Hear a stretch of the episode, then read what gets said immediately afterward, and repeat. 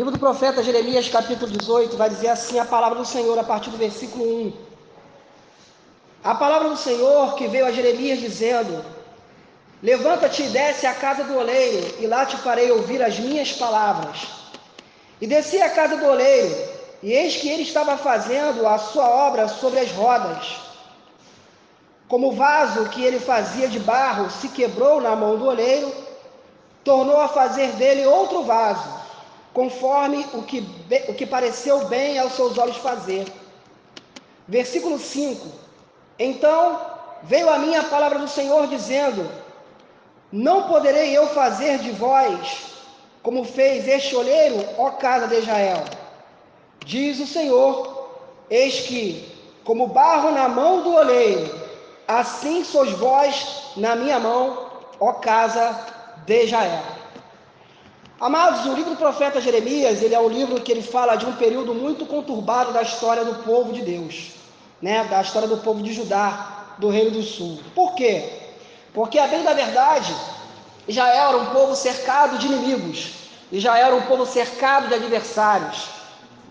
E ali nesse determinado momento, né, desse, desse determinado ponto aqui, o povo de Deus ali não estava mais buscando os caminhos do Senhor, como era de costume buscar nos tempos melhores, né? Nos melhores momentos de Israel. Isso fez com que o povo de Deus fraquejasse em várias razões. A primeira delas nós vamos encontrar no capítulo 1 do profeta Jeremias. Nós vamos ver que o povo vivia em plena idolatria, adorando a outros deuses. Livro do profeta Jeremias, capítulo 1, versículo 16, vai dizer: é, E eu pronunciarei contra eles os meus juízos. Por quê? Por causa de toda a sua malícia, pois me deixaram a mim e queimaram incenso a deuses estranhos e se encurvaram diante das obras das suas mãos. Quer dizer, o povo havia o quê? Deixado agora de adorar a Deus, deixado de buscar a Deus e agora feito uma imagem de madeira, uma imagem de barro, uma imagem né, com alguma coisa, e ali o povo agora estava se prostrando a essas imagens. Uma segunda razão pelo qual o povo também estava fraco na fé é que o povo estava longe de Deus. No capítulo 2, versículo 3, vai dizer: Então Israel era santidade para o Senhor, agora já não é mais. E no versículo 5 vai dizer: Assim diz o Senhor: Que injustiça acharam vossos pais em mim, para se afastarem de mim. Então o povo agora estava se afastando dos caminhos de Deus.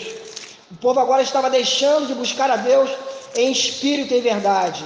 No capítulo 7 também nós vamos ver algumas razões no versículo de número 3, vai dizer o texto: Assim diz o Senhor dos exércitos, Deus de Israel: Melhorai os vossos caminhos e as vossas obras, e vos farei habitar neste lugar. Quer dizer, o povo estava indo para o templo adorar a Deus, mas estava tendo uma vida de aparência. Porquanto o profeta era chamado por Deus para poder ficar na porta do templo, falando o que? Aquilo que está no versículo 1 do capítulo 7. A palavra que foi dita a Jeremias pelo Senhor, dizendo: Ponte à porta da casa do Senhor e proclama ali esta palavra e diz: Ouvi a palavra do Senhor, todos de Judá, vós que entrais por estas portas para adorardes ao Senhor. Então Jeremias estava na porta do templo pregando para aqueles que entravam no templo. E o que ele dizia? Ele dizia assim, versículo 3: Assim diz o Senhor dos exércitos, Deus de Israel: Melhorai os vossos caminhos e as vossas obras, e vos farei habitar neste lugar. Embora esse povo tivesse ido para a casa de Deus, embora esse povo tivesse ido buscar a Deus, o povo precisava o quê? Melhorar a sua própria vida, melhorar a sua integridade, melhorar os seus caminhos. E no versículo 5, tem uma outra razão também pelo qual o povo estava afastado do Senhor.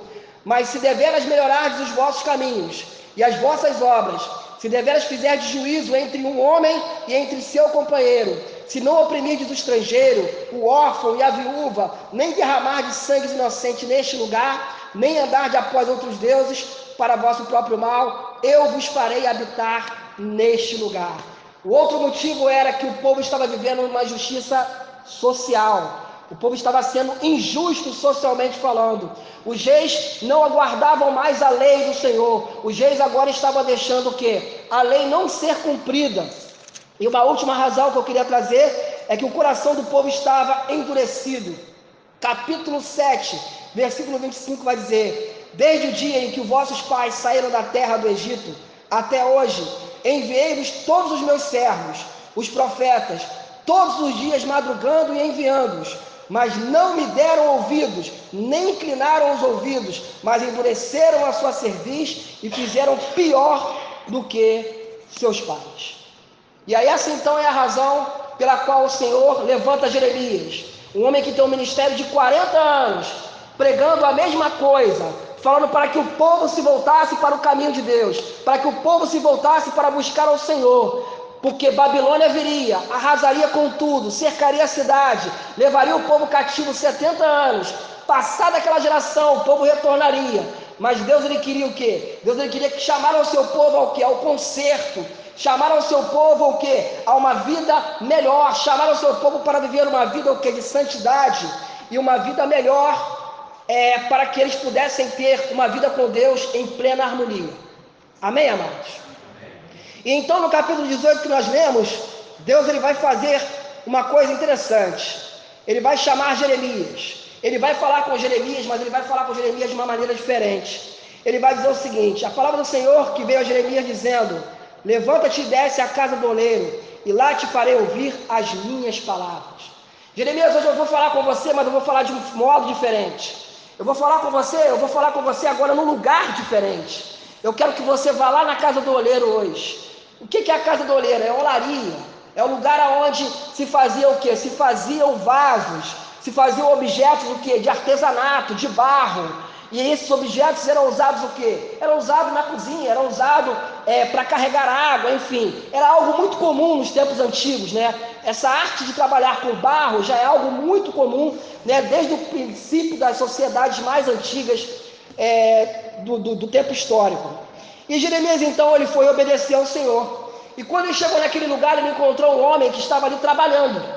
Eu imagino uma cena assim de uma maneira muito diferente. Eu imagino que Jeremias chega naquele lugar, aquele homem está de costa para Jeremias e ali está fazendo a sua obra, ele está trabalhando naquele, naquele artefato, naquele barro. Aquele barro então ali sem forma ainda, ele está girando, né? E ali então aquele homem trabalhando e o Senhor então ele fala para Jeremias: Então veio a minha palavra do Senhor dizendo: Não poderei eu fazer de vós como fez este oleiro, ó casa de Israel. Diz o Senhor: Eis que como barro na mão do oleiro, assim sois vós na minha mão, ó casa de Israel. Em outras palavras, o que Deus quis falar com Jeremias naquele dia? Ele quis falar o seguinte: Jeremias, por acaso, assim como esse olheiro faz com o barro, ele dá forma, ele faz como ele quer, né? ele conduz esse barro até a forma que ele quer. Eu não posso fazer isso com o meu povo?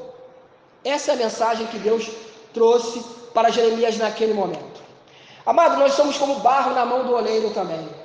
Independente da vida que vivíamos, independente da vida que estamos levando, independente do que propomos é, viver, nós somos pessoas que estamos aonde? Ou queremos estar aonde? nas mãos de Deus. Então, nessa noite eu queria frisar a respeito disso, de que nós, no ano de 2023, precisamos estar nas mãos de Deus. Agora, para estarmos nas mãos de Deus, nós precisamos nos comportar o quê? Como vasos. Como vasos nas mãos de Deus. A irmã que me antecedeu aqui, ela falou uma coisa que é verdade. O vaso, ele não tem querer próprio. Por quê? Porque quem é dono do vaso? É o Deus que o cria. É o oleiro que o cria.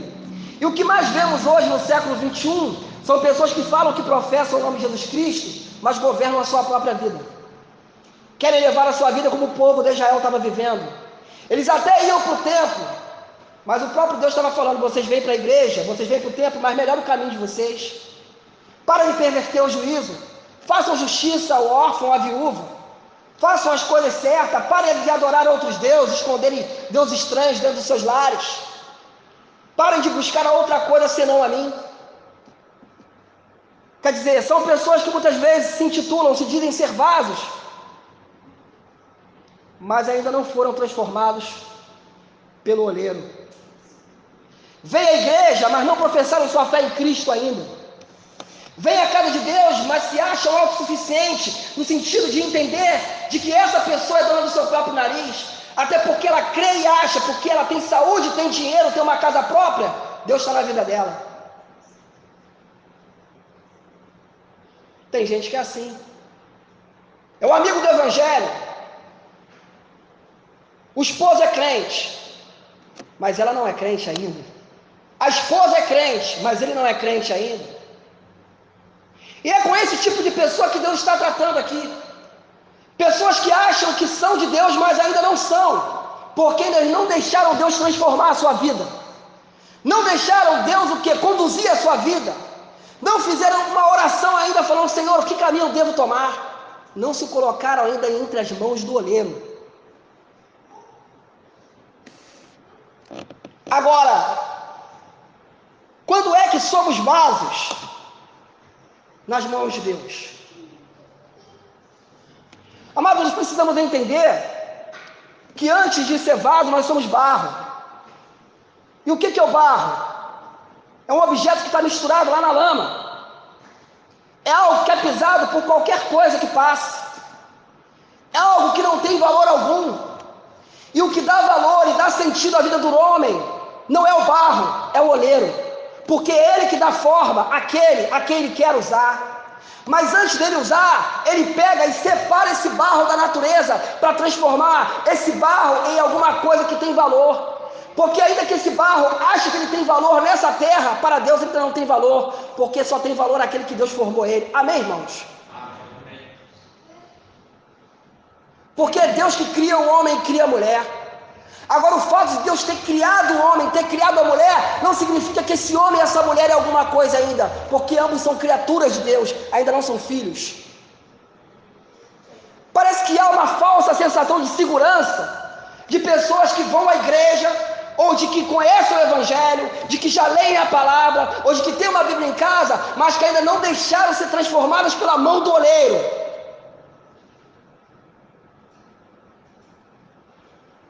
E aí você faz um convite para vir à igreja. Você chama essa pessoa a uma responsabilidade com Cristo. Deus coloca uma palavra no seu coração e você vai com todo amor e carinho. E essa pessoa, não, não preciso disso. Eu já sou crente. Eu já sirvo a Deus.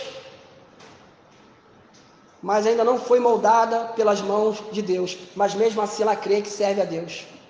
Lá fora, no meio da lama, no meio do caos, no meio do barro, Muitas vezes essa sensação de falsa segurança vem porque tem um pai que é crente, tem uma mãe que é crente, tem alguém que cerca que é crente, mas essa pessoa ainda não é, porque filho de crente tem que se converter. Não é porque nascemos num lar cristão que somos crentes, não. Todos nós precisamos ter uma decisão, porque precisamos se deixar, deixar com que esse oleiro meta a mão na lama, nos arranque de lá e nos transforme dentro da presença dele. Agora, quando é que somos vasos nas mãos do oleiro? Primeira coisa, versículo 1: a palavra do Senhor não é a palavra do homem, não é uma teologia qualquer, não é a palavra do pastor, não é a palavra do irmão Anderson, não é a palavra da segunda igreja batista, é a palavra do Senhor. Ela vai dizer o seguinte: que veio a quem? Ela veio a Jeremias, mas não era Jeremias que era dono da palavra, a palavra era do Senhor, dizendo: Nós somos vasos na mão do oleiro quando nós ouvimos a voz de Deus e não a nossa. Nós só vamos ser vasos nas mãos do oleiro no dia ou a partir do momento em que passarmos a ouvir a voz de Deus. Não a voz do governo, não a voz dos homens, não. Abraão, ele num capítulo, ele ouve a voz de Deus. Qual era a voz de Deus? Vou te dar um filho. Vou te dar uma bênção, vou te dar Isaac. No capítulo seguinte, ele ouve a voz de Sara. Não é com gente assim que Deus quer tratar no século 21, é com gente que ouve a voz de Deus. Para ser vaso, eu preciso ouvir a voz de Deus. Mas tem gente que é assim, ouve a voz de Deus, mas não gosta, irmã do que Deus falou. E aí vai, vai pedir conselho a outro. E aí o Salmo primeiro vai dizendo: Bem-aventurado o varão que não anda segundo o conselho de quem? Dos ímpios. Mas a pessoa não gostou de ouvir a voz de Deus e vai pedir conselho do ímpio. Ou vai fazer como Abraão, ouviu a voz de Deus, mas agora vai ouvir a voz de Sara.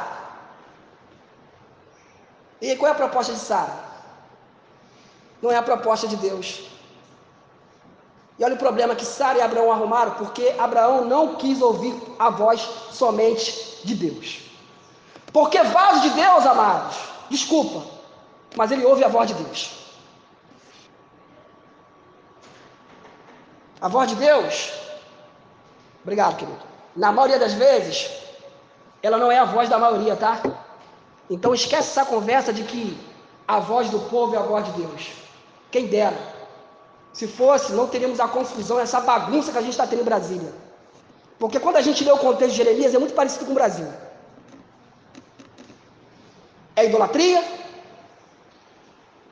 porque não se quer mais a nação, se quer adorar alguém, é injustiça social, é afastamento, é apostasia, mas Deus está o tempo todo falando, aonde? Na casa do oleiro. E aí, a gente vai agora para o segundo ponto. Se eu quero ser vaso de Deus, eu preciso, em primeiro lugar, ouvir a voz de Deus. Segundo lugar, levanta-te e desce aonde? A casa do oleiro. Jeremias era profeta de Deus, amém, irmãos? Jeremias ouvia a, a, a voz de Deus lá dentro do cárcere, Jeremias ouvia a voz de Deus quando ele orava, Jeremias ouvia a voz de Deus quando ele caminhava. Só que naquele dia Deus falou: Não, hoje vai ser diferente. Hoje eu vou falar contigo lá na casa do oleiro. Quem sabe hoje Deus trouxe você aqui para ouvir a voz dele. Assim, irmãos. Muita gente não aceita muitas vezes ouvir. Por quê? Porque acha que está no lugar errado. Ou acha que está no lugar onde Deus não fala mais. Aí eu lembro de quem? De Naamã. Naamã, ele cria que viu milagre, mas ele cria que viu milagre do jeito de quem? De Naamã. Por que, que Deus não pode me fazer mergulhar em rios melhores?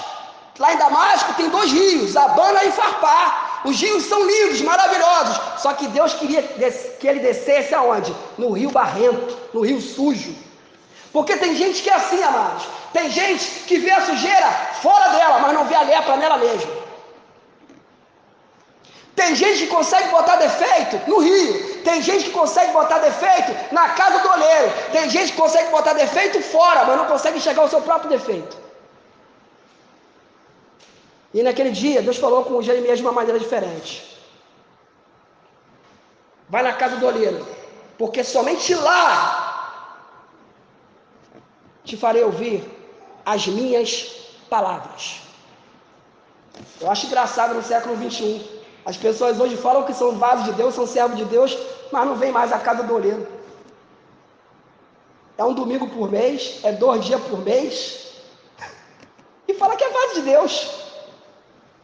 Que maravilha, né? Eu sou vaso de Deus, bate no peito, eu sou homem de Deus, eu sou mulher de Deus, é? Mas onde você está? Procura na casa do oleiro, não está na casa do oleiro. Duas coisas que eu acho interessante nesse versículo é a primeira, levanta-te. Deus não fala com ninguém prostrado. Com Ezequiel ele falou, levanta-te, no capítulo 2 de Ezequiel, porque ele não fala com ninguém caído. Uma outra coisa que eu acho interessante nesse texto é aquilo que está lá em, Mateus 11, 28. Vinde a mim, vós que estáis o quê? Cansados, e eu vos aliviarei.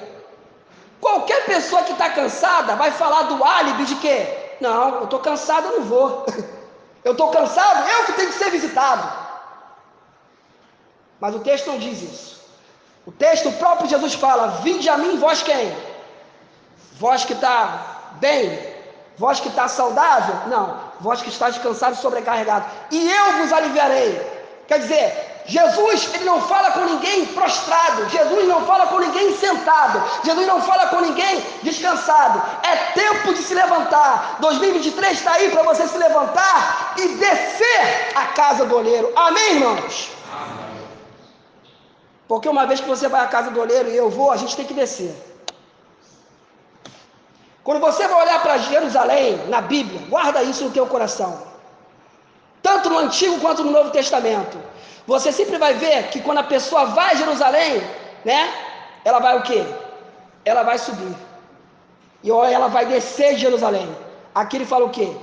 Vai descer. E desce a casa do oleiro. E desce. Ele vai descer. Porque Deus é o Deus que ajuda a levantar. Mas para buscar Deus nós temos que descer. E descer é o quê? Crescer é isso aqui.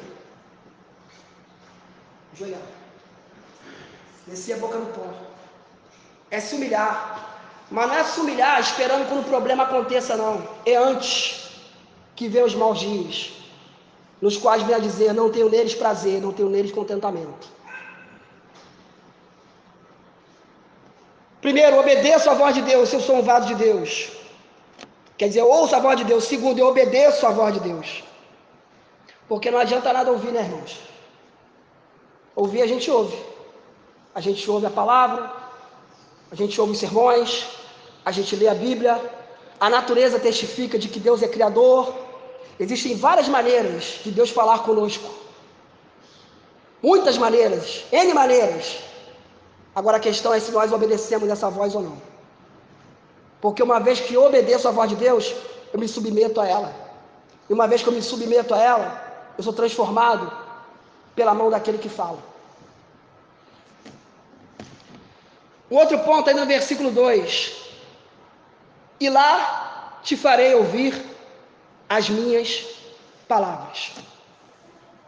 E aí, se eu sou o vaso de Deus, eu sigo a direção de Deus. A direção de Deus está onde? Onde Deus fala, onde Deus está. Tem duas coisas que parece que perderam, perderam endereço no nosso tempo. Uma delas, oração.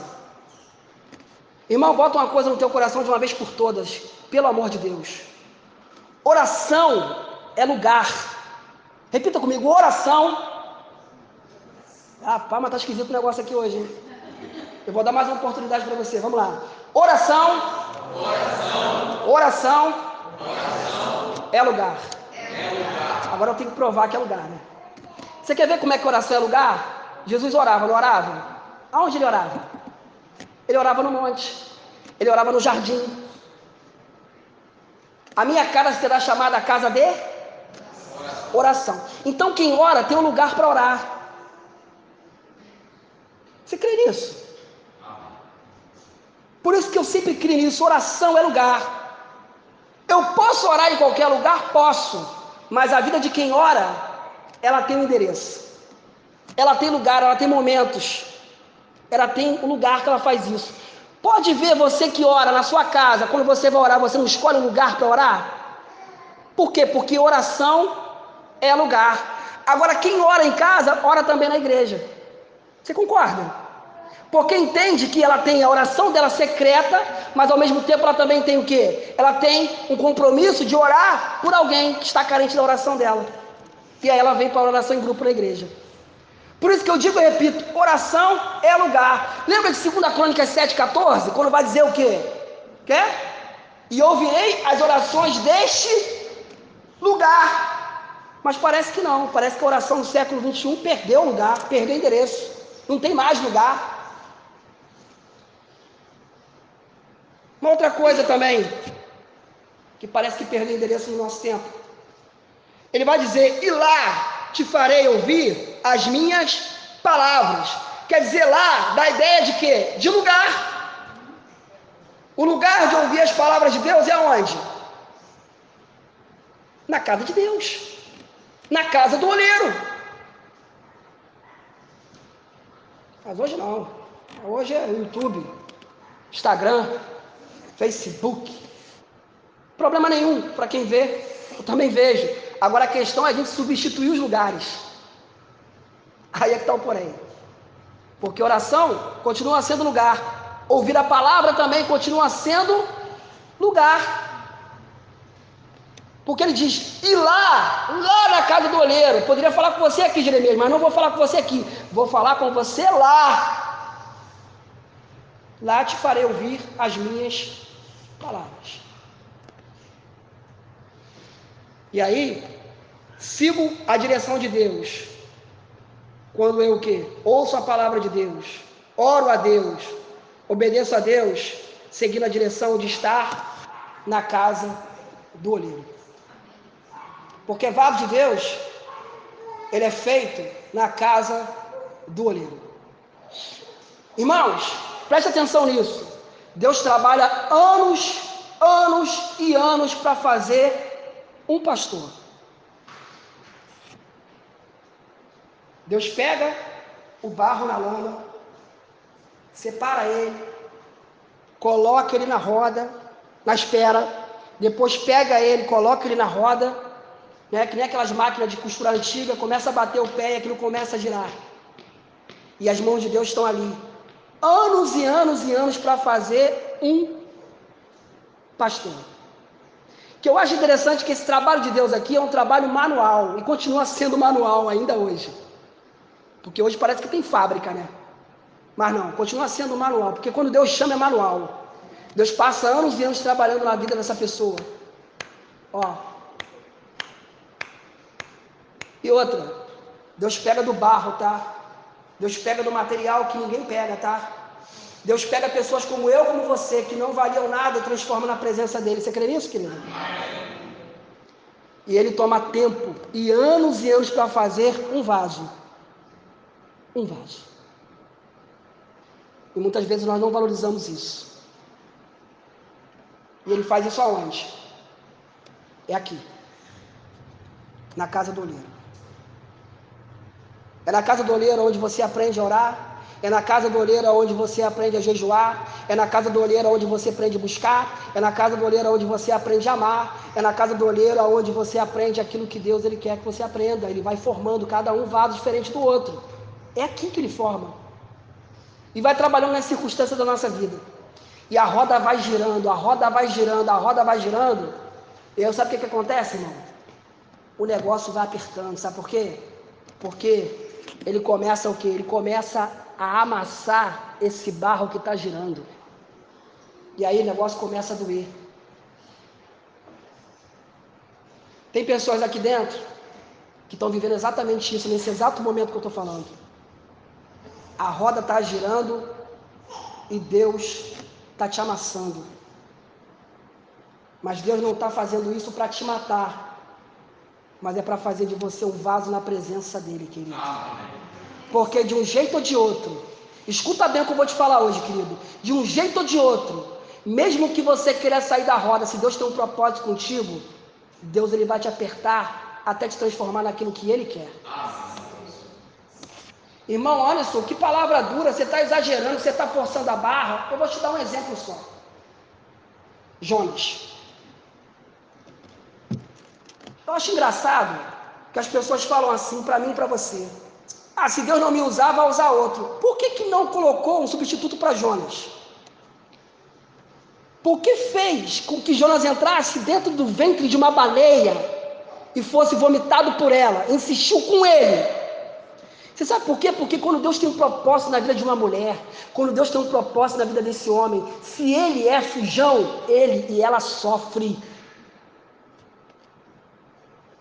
Passa perto. e já é ruim, digamos assim, né, humanamente falando, ser apertado por Deus, ser transformado ele na casa do olheiro, né, irmão? Que dirá se sair da presença dele? Que dirá você, querido, que está aqui hoje e sabe que Deus está falando com você e você está fugindo esses anos todos? Porque Ele tem um propósito na sua vida, querido. Porque se Ele te separou da lama, é porque ele não tem você como barro, mas ele tem você como um vaso precioso que ele quer transformar na mão dele.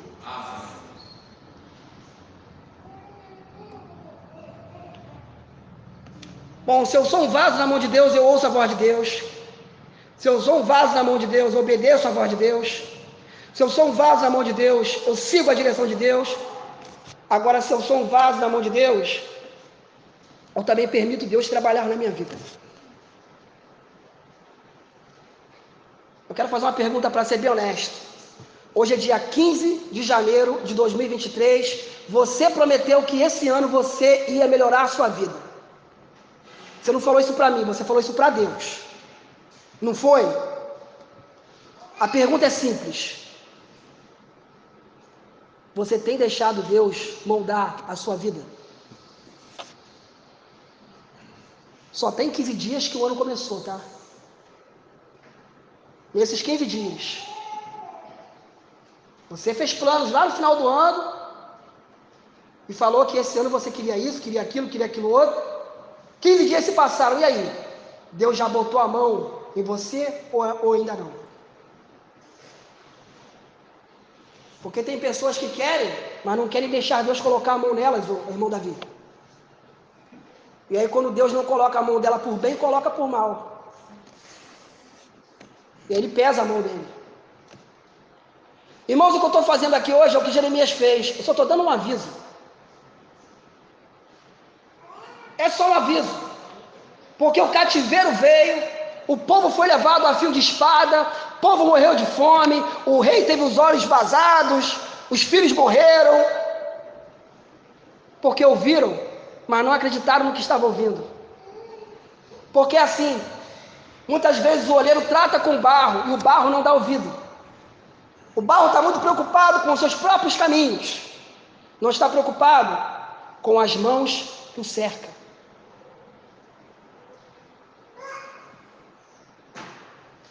Um outro ponto, ele vai dizer, versículo 4: Como o vaso que ele fazia de barro quebrou-se na mão do olheiro, tornou a fazer dele outro vaso.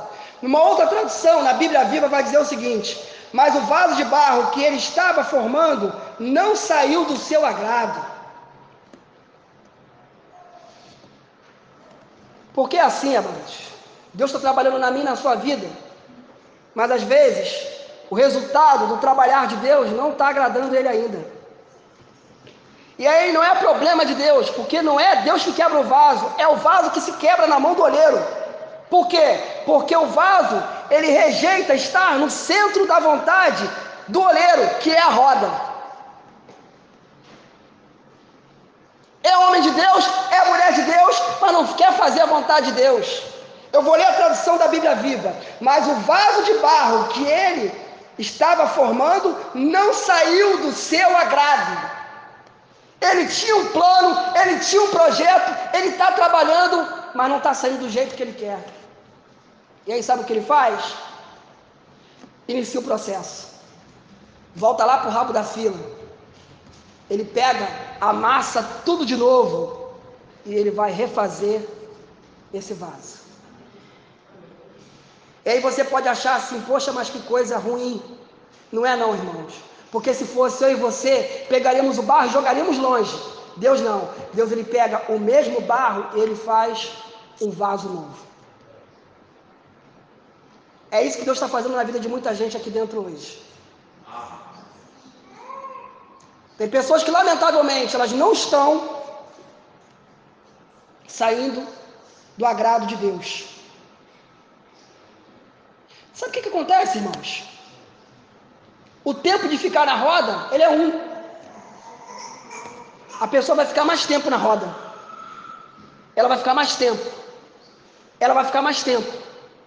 E a mão de Deus vai continuar apertando ela. Vai continuar moldando. E ele trabalha por dentro e por fora. Ele trabalha por dentro e por fora. Ele vai esticando. E aí, Somente quando o vaso ficar da forma que Deus quer, é que Deus vai poder fazer o que? Separar e colocar esse vaso para descanso e para depois ser forjado pelo fogo. Por que, que tem muita gente que Deus ainda não pôde contar para usar essa pessoa? Porque está resistindo na roda. Foi a palavra que Deus colocou no meu coração, irmãos. Desculpa aí, mas eu gosto muito de falar no Novo Testamento. Mas foi o que Deus colocou no meu coração para falar aqui hoje. Porque não adianta começar 2023 com aquela folhinha bonitinha que nem eu tenho, você também tem, né? Tá lá aquele bloquinho grossinho, né, pastor Cláudio? 2023, janeiro, limpinho, né? Viver a mesma vida de 2022, 2021. Desobedecendo a Deus, achando que Deus é na sua vida porque você tem saúde, porque você tem algum dinheiro, porque você tem alguma coisa. Vindo à casa de Deus, ouvindo, mas não praticando. Porque enquanto não tivermos formado por esse oleiro, Deus não pode contar conosco na terra ainda. E a gente fica nesse processo, sendo amassado o tempo inteiro. O tempo inteiro. Um outro ponto. Como o vaso que ele fazia de barro, que quebrou-se na mão do olheiro, tornou a fazer dele outro vaso. Quer dizer, mesmo fraco, eu não saio do centro da vontade de Deus se eu sou um vaso de Deus. Porque muitas vezes o barro ele não resiste porque ele é um barro fraco ainda. E Deus está dando forma. Mas não está saindo do agrado porque ele ainda é fraco.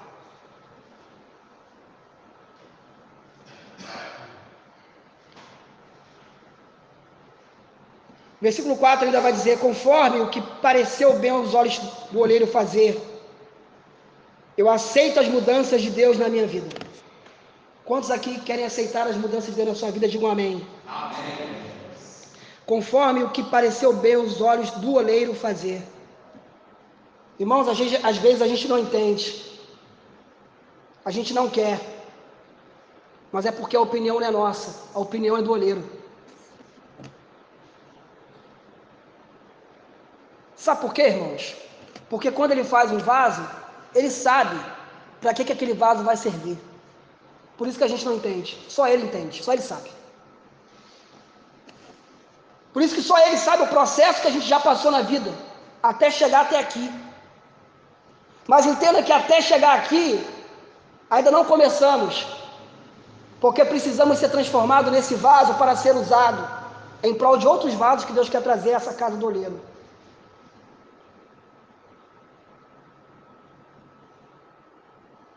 Porque pareceu bem aos olhos de quem fazer?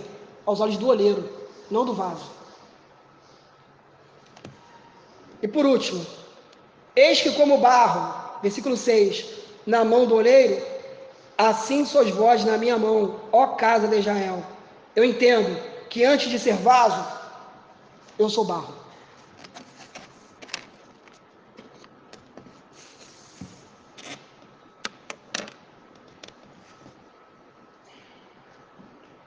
Eu sou humano. Eu sou imperfeito. Eu sou alguém que precisa ser transformado. Eu sou frágil. Eu sou alguém que preciso de ajuda de uma mão exterior para trabalhar na minha vida. Eu sou barro. Você é barro.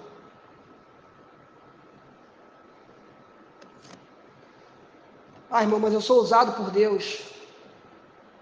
Mas você é barro. Eu já sou usado tantos anos na obra de Deus. Mas você é barro. E todo barro precisa ser transformado.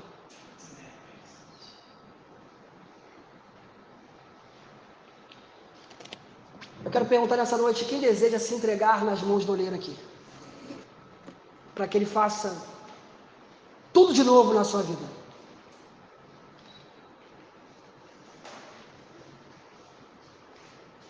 Qual de nós aqui hoje resistiríamos a entrar na casa do oleiro e não deixar com que ele transformasse as nossas vidas?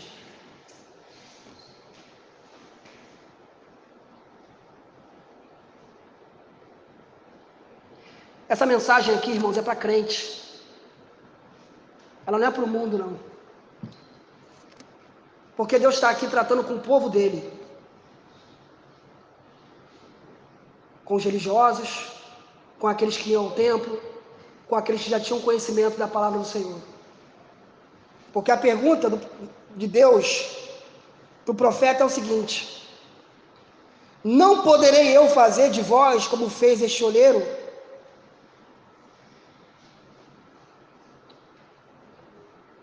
Agora, essa resposta, ela é muito pessoal, ela é muito particular, irmãos.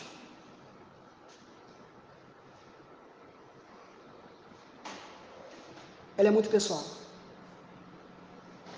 Porque senão você vai continuar na roda, girando, girando, informe.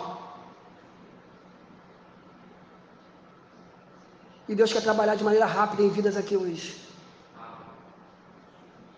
No capítulo 1, lá pelo versículo 11, ele vai dizer o seguinte: Que vê Jeremias? Ele fala assim: Vejo uma vara de amendoeira. Disseste bem a resposta de Deus, porque eu velo pela minha palavra para se cumprir. A amendoeira é a primeira árvore a dar fruto na estação da primavera. O que isso significa? Significava que o que Deus queria fazer era de maneira rápida.